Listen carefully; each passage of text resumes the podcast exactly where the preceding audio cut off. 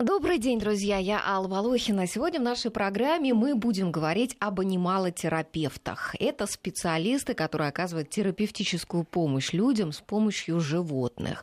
Больны ли вы чем-то, страдаете ли какой-то фобией, состарились, имеете ограниченные возможности.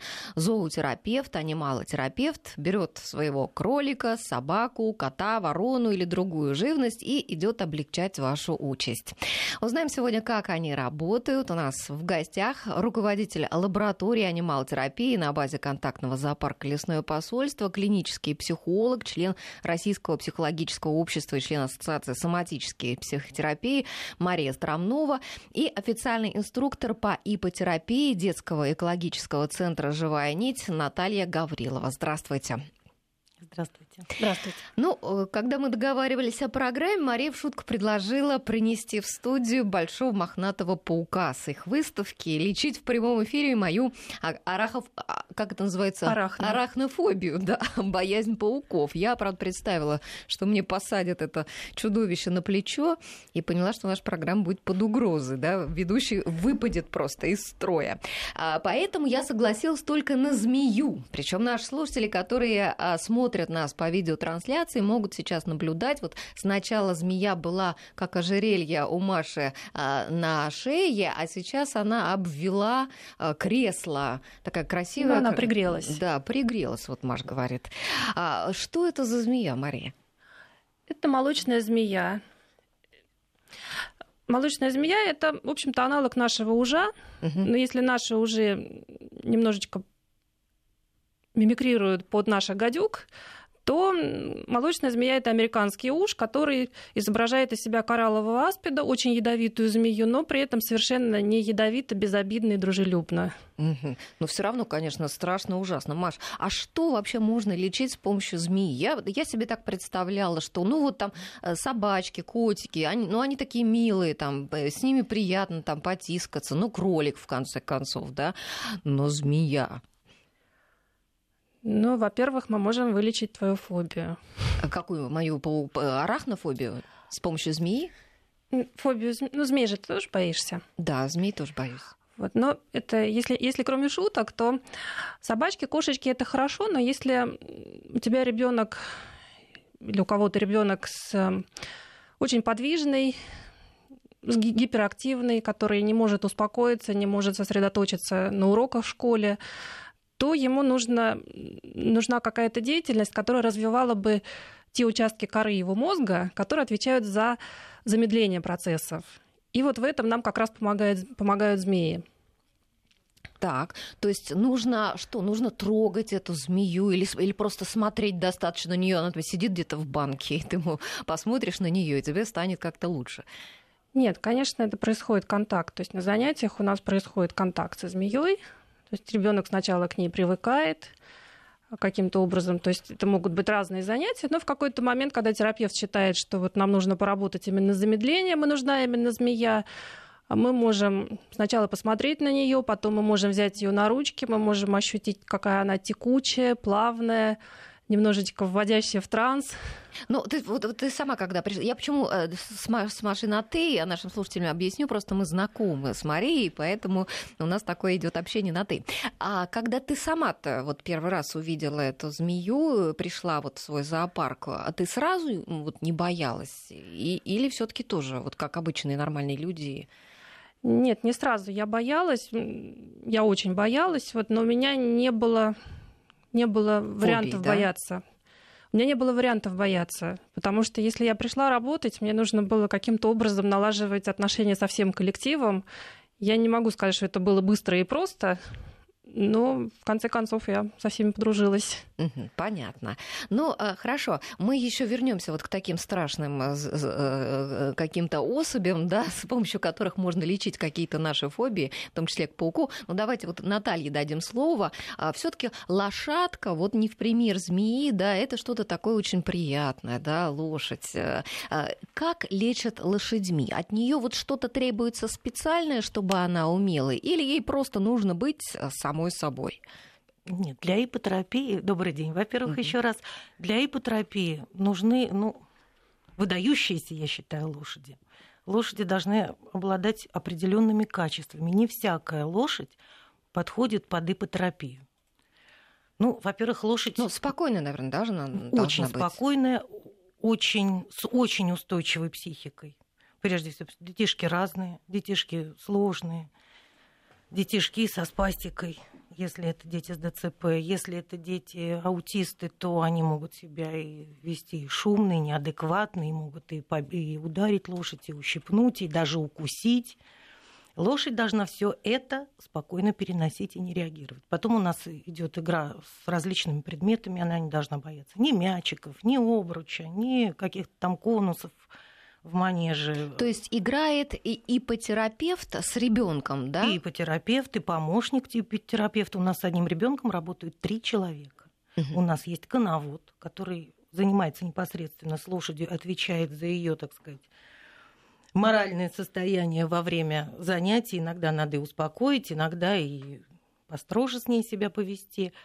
Э, ипотерапевт, который непосредственно ведет занятия, и помощник ипотерапевта, который помогает страховать ребенка и помогает ипотерапевту проводить занятия. Понятно. А, друзья, у нас а, есть небольшой сюжет а, по поводу вот вашей профессии. Сейчас мы попросим его отыскать. Называется он зоотерапевт, и чуть позже мы его дадим в эфир. А сейчас давайте вот подробнее еще об ипотерапии поговорим. Собственно говоря, каких детей приводят на эти занятия? Есть ли какой-то отбор? Да, все ли дети могут заниматься? Там, может быть, взрослым кому-то тоже требуется. Какой эффект от этих занятий? Ну, отбора никакого нет, кроме, так сказать, рекомендаций врача с некоторыми заболеваниями, там, например, с некоторыми, некоторым детям с заболеванием э, синдром Дауна не показана ипотерапия. То есть какие-то uh-huh. дети с синдромом Дауна могут заниматься, какие-то в силу их физического строения вот при этой болезни им не разрешена. Но это решает кто? Да, это решает врач, лечащий врач. Мы прежде всего, значит, у нас есть э, и берем и направление от лечащего врача, и у нас в нашем центре есть э, врач, который до начала занятий детей осматривает обязательно, знакомится с анамнезом болезни и дает впоследствии рекомендации инструктору, как с каждым конкретным ребенком нужно заниматься, на что обратить внимание. То есть на какие-то кому-то надо, кого-то нужно успокоить, кого-то надо, там, ну, в общем, как, как наверное, с вашими тоже вы смотрите, да. И у нас обязательно до начала занятий с ипотерапевтом врач-невролог. А э, с другими животными, с какими-то, если общаться, там тоже необходимо какое-то направление от врача? Или родитель просто сам может решить, что вот э, надо ребенку там обратиться в какой-нибудь, не знаю, там, э, куда это можно обратиться? В какой-то центр, да, специальный, там, где с собаками. Вот у нас, например, а, одна наша коллега, она год назад нашла брошенную собаку просто на улице. Ну, такая дворовая собака беспородная. Она ею целый год занималась. А, недавно наняла для нее а, семья, в которую пристроили эту собаку, а, тренера, кинолога. И кинолог стал водить собаку в центр а, канистерапии, где приходят, куда приходят дети с особенностями развития. И вот у собаки таким просто кардинальным образом поменялась судьба, получается. Да, из бездомного никому не нужного пса она превратилась вот к такого а, пса, который лечит детей. Вот а для того, чтобы э, приводить детей, например, вот в канис-центры, тоже необходимо какое-то направление а, врача или кого-то? Ну, про канис-центры ничего не ну, смогу сказать. Ну, не обязательно сказать, в канис-центре, я имею в виду да, что... с любыми другими животными, вот кроме еще ипотерапии. Ну, как правило, да, дети к нам попадают или по направлению психолога или психотерапевта, который с ними работает в этот момент, с этим ребенком или с этой семьей. Иногда приходят дети по рекомендации психиатра, по рекомендации невролога. То есть иногда приходят сами родители. Ну, здесь уже мы, то есть в любом случае, перед тем, как что-то делать с животными, то есть все-таки анималотерапия это часть психотерапии, часть процесса. Поэтому прежде чем выдать конкретного кролика и что-то с ним делать, то есть все равно проводится какая-то работа, причем не только с самим ребенком, как правило, со всей семьей. Или он ходит с мамой, ходят дети с нянями, ну, аутисты часто с каким-то помощником, с тьютером, с который с ним постоянно находится. То есть и всегда это работа с ребенком и взрослым. Угу. Скажите, а анималотерапевт – это а, психолог, а, это одновременно дрессировщик. Кто вообще это? Какие, должен, какие навыки должны быть у человека, который хочет заниматься этой профессией? У нас это клинические психологи, которые прошли потом дополнительную подготовку в, нашей, в нашем центре, в нашей лаборатории. То есть изначально это все-таки хорошее клиническое образование и опыт работы определенный. Угу. Так, а у вас, Наталья? У нас тоже в основном психологи, педагоги и э, преподаватели лечебной физкультуры. То есть это тоже высшее образование, физкультурный институт. Угу. Ну хорошо, а нужно угу. иметь какие-то навыки дрессировщика для этого? Ведь вы же общаетесь с животными, не только с людьми. Ну, у нас надо иметь обязательно навыки, хотя бы элементарные. Инструктор по иптерапии должен иметь навыки верховой езды, чтобы понимать вообще, что это за животная лошадь. Потому что это, в общем-то, ну, это не собачка, не кошечка, это большое, мощное животное, полтонны весом, и этим животным надо уметь управлять, и главное, не бояться этого животного. Потому что на самом деле у очень многих людей есть страх подойти к лошади. Угу. Потому что, ну, знаете, вот такой вот. Большая, большой. да, да, да, да, да. И... Поэтому это очень важно.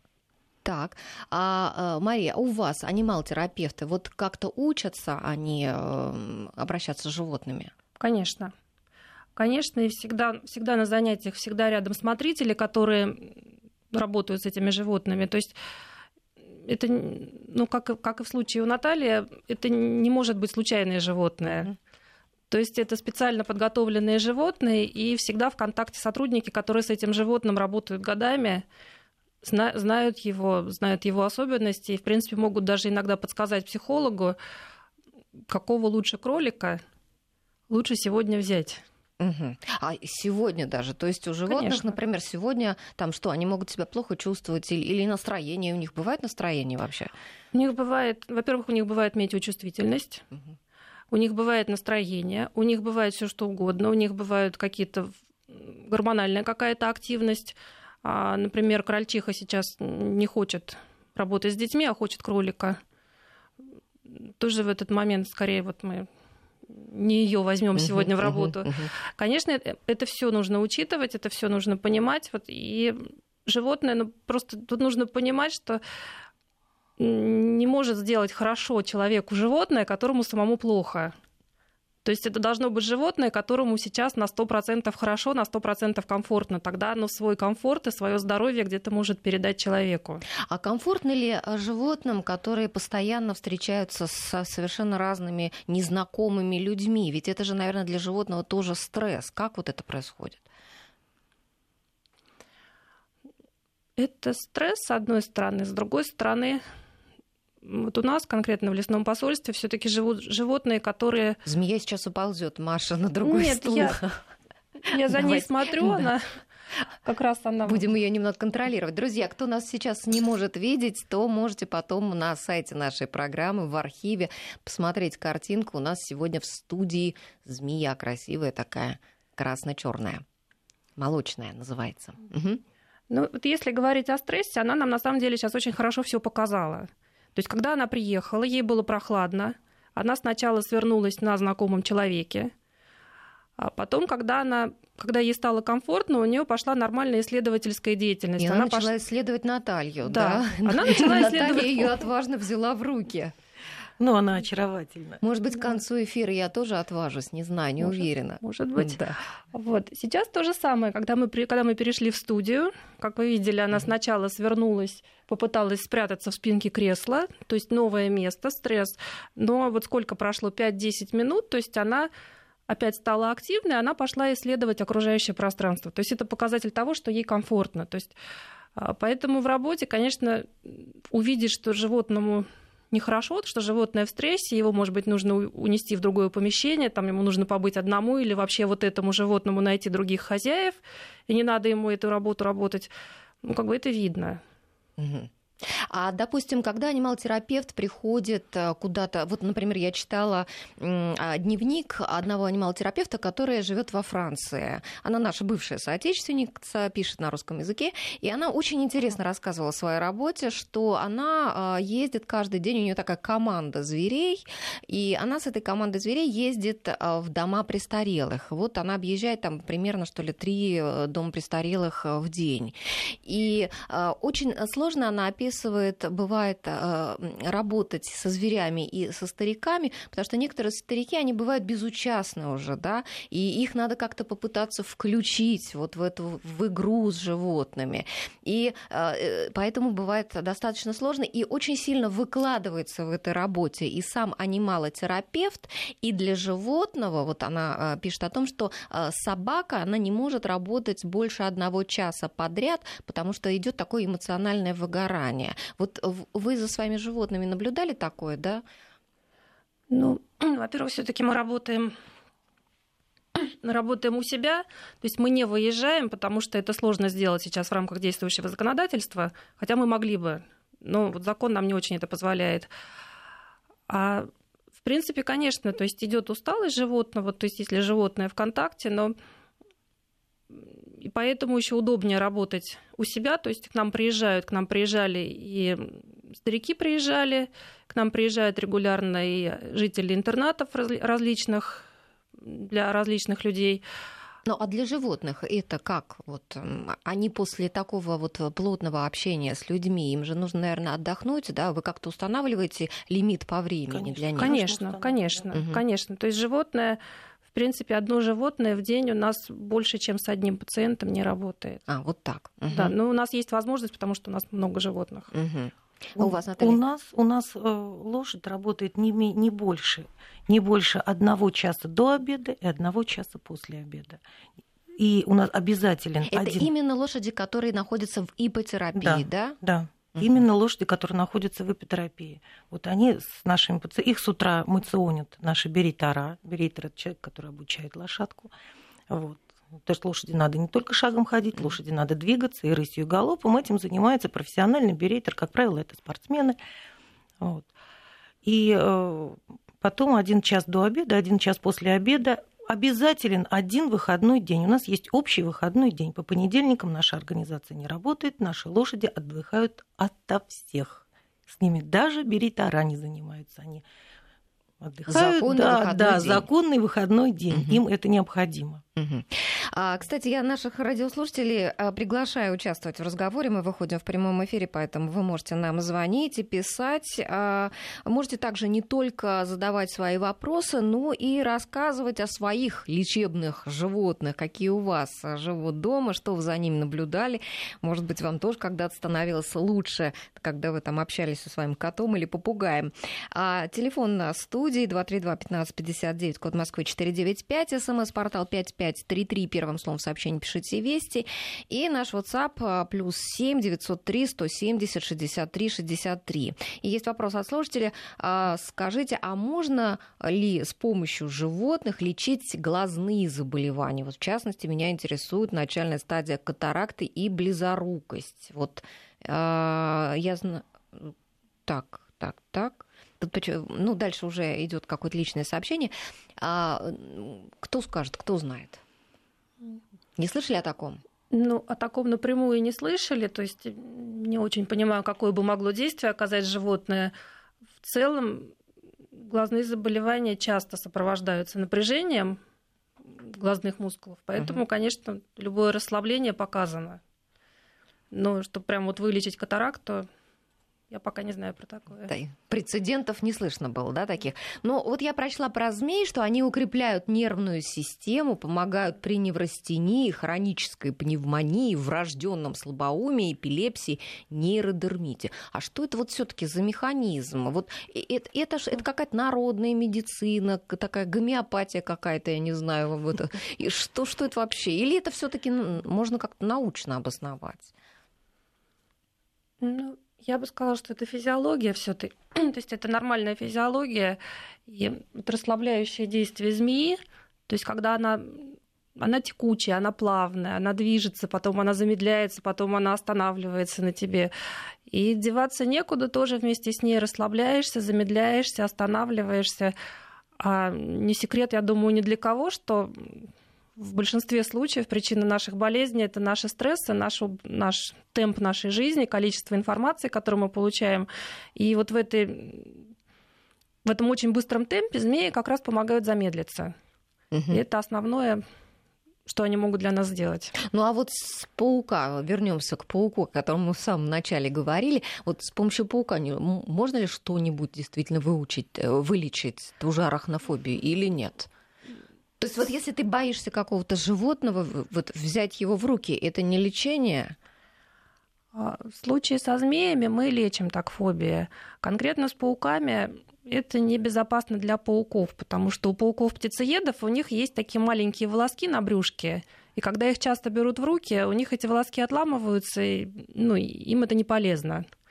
Поэтому на пауков мы любуемся, смотрим, работаем со своей фобией где-то внутри себя, ну, в ручки их не даем. Да, но это страшно вообще, кто это возьмет паука в руки, я не знаю. Нет, есть люди, которые просят, вот, но мы... Серьезно, даже да, приходят и да, просят да. руки? А вот, вот, вот чисто с точки зрения психолога, вот ты бы какой диагноз таким людям поставила? Вот, вот они и, или не диагноз, или как-то охарактеризовал тип личности? Что это за люди, которые готовы взять вот в руки паука? Ну, может, Тем это... более такого страшного, мохнатого. Ну, пауки не для всех людей страшные. А многие люди, наоборот, это воспринимают паука-птицееда как милое, пушистое, тихое животное, каким он, в принципе, является. Но если человеку страшно, но он все равно хочет его взять, ну, возможно, человек хочет преодолеть свой страх. А есть люди, которые действительно вот хотят все время чего-нибудь такого ужасненького. Они приходят к нам в зоопарк, действительно говорят, а что у вас еще есть такого страшненького подержать? Это люди, которые хотят получить дозу адреналина. Ну, это, наверное, примерно те люди, которые любят фильмы ужасов, да, да? вот да. какие-то не хватает адреналина, какие-то такие острые ощущения, да, да там это способ получить острое ощущение. Любители выраб... экстремального спорта. Да. Выработать адреналин, угу. там, повесить фотки в Инстаграм.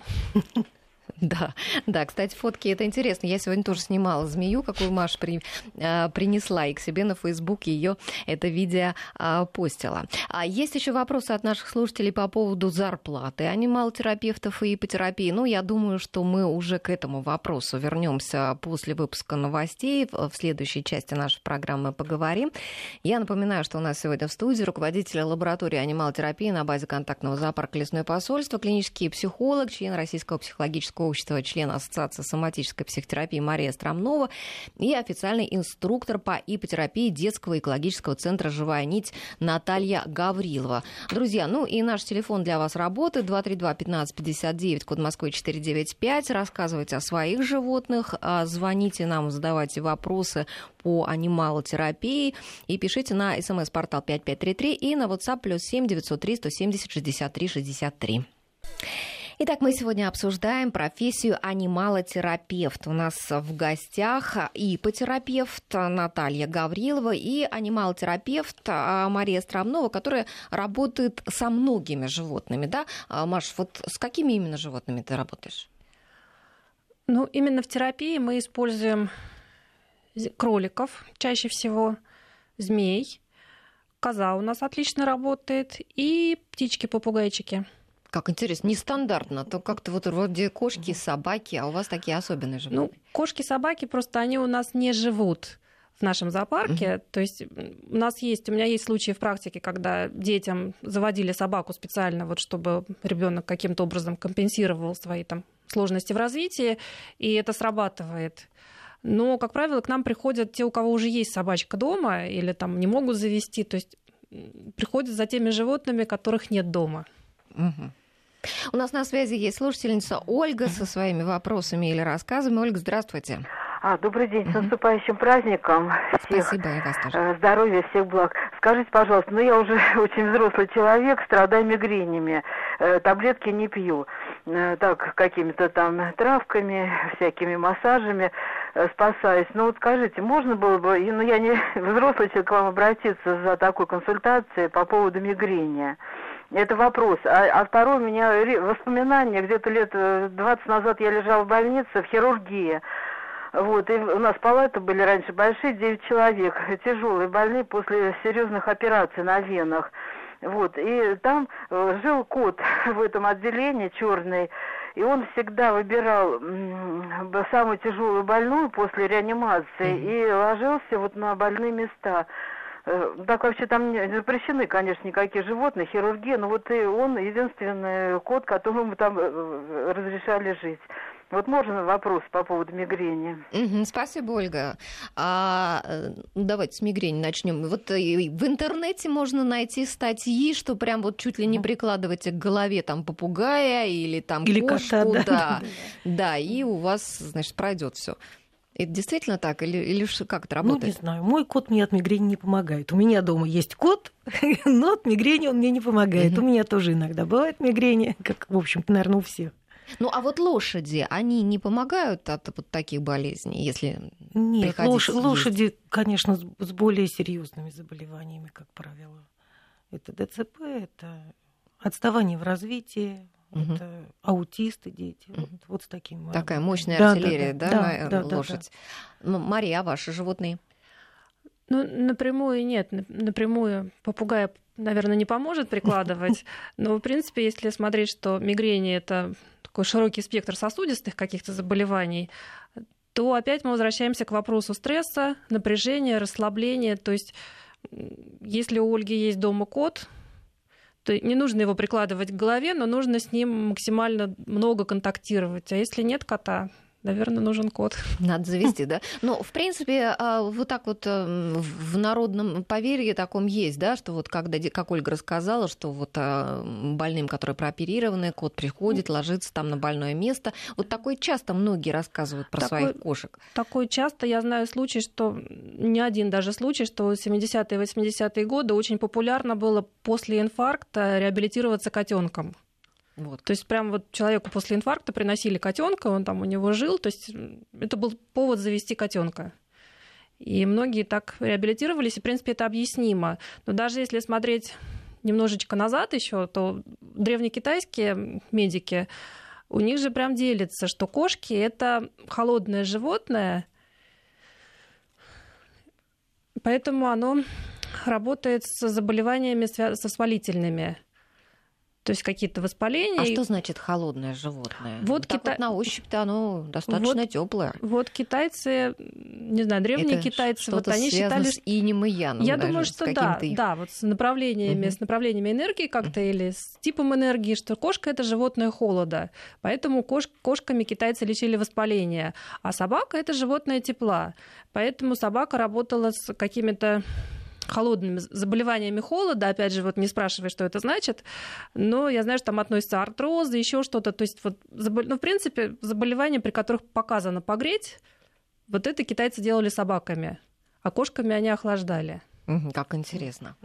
Так, ну а давайте а, про, а, про лошадей, Наталья, вот про ваших. Я читала о том, что катание эффективно при артрите, при астеническом неврозе, геморрое, ишемической болезни сердца, ожирении. Вот такие больные бывают у вас?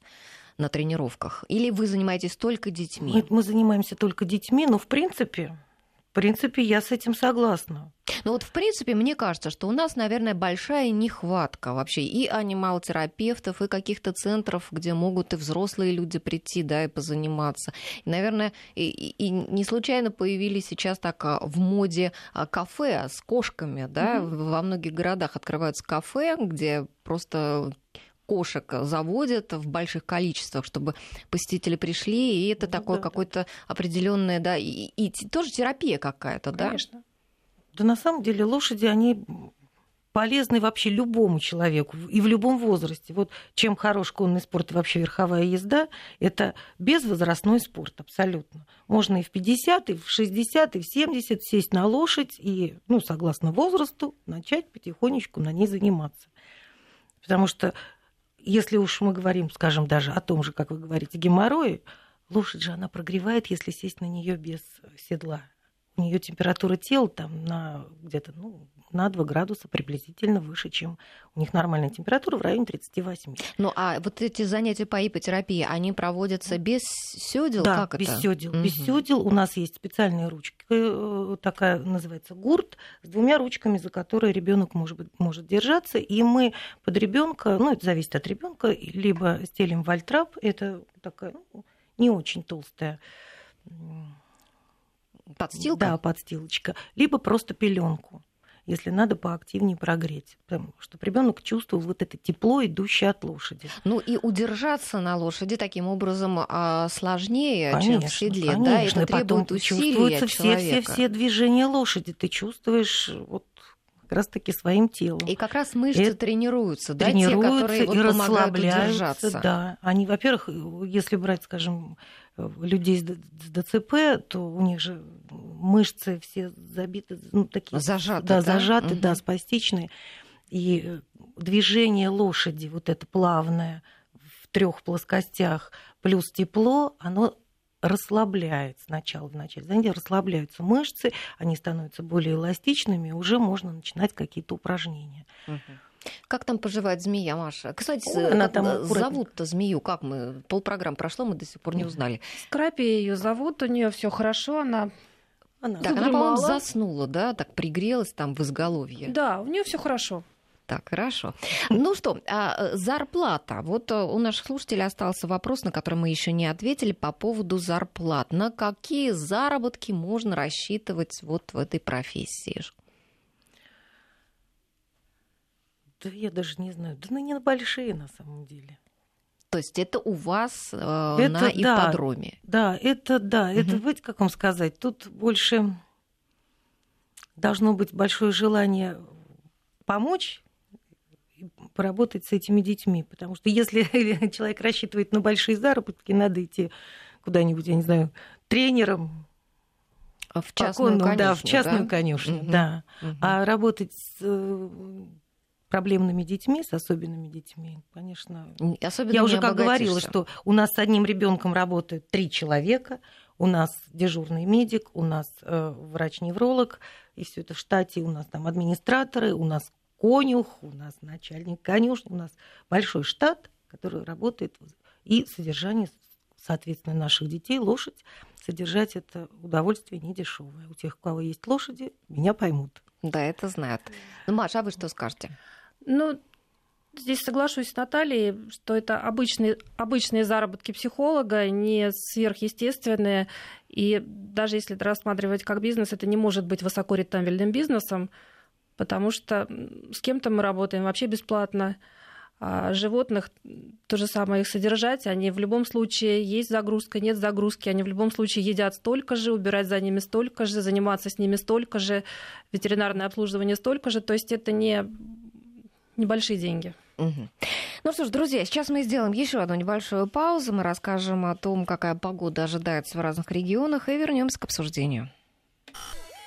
12 часов 48 минут в Москве. Мы возвращаемся в наш эфир. Друзья, напоминаю, вы еще успеете задать свои вопросы. 232-1559, код Москвы 495, смс-портал 5533 и WhatsApp плюс 7 903 170 63 63. Мы обсуждаем профессию анималотерапевта, и надо, наверное, тут еще уточнить, что эту профессию не стоит путать с профессией зоопсихолога, да? Вот чем они отличаются, в чем разница?